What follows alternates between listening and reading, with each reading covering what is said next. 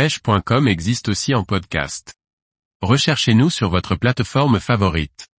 4 avantages de monter les leurres souples sur un montage shallow. Par Liquid Fishing.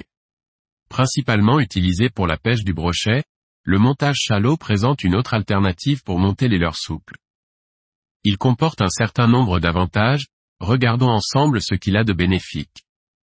Les gros leurres souples, de 15 jusqu'à 25, et même 30 cm, ne sont pas bon marché et l'on souhaite faire un maximum de poissons avec, avant de devoir les jeter. Le montage shallow augmente grandement la durée de vie des leurres souples.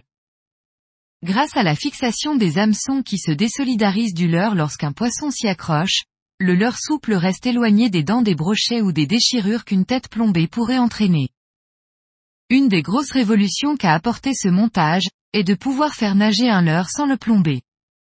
Jusqu'ici, cette possibilité était essentiellement réservée au montage texan weightless. Maintenant, il est possible de faire nager des leurres souples sous une profondeur de 10 à 30 cm, tout en ayant un bon armement.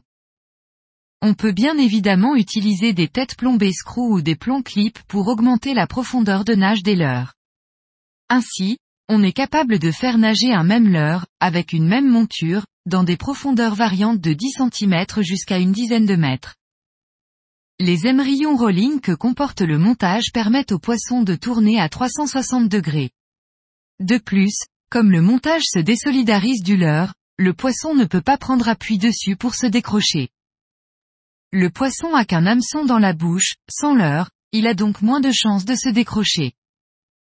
En fait, le montage shallow est l'équivalent de leurre comme le McDraft ou le Dunkel. Cependant, une fois que ces leurres sont inutilisables, ils partent à la poubelle et leur armature n'est pas réutilisable. Avec un montage shallow, seul le leurre souple est irrécupérable, et il suffit d'en mettre un neuf sur la monture que l'on garde.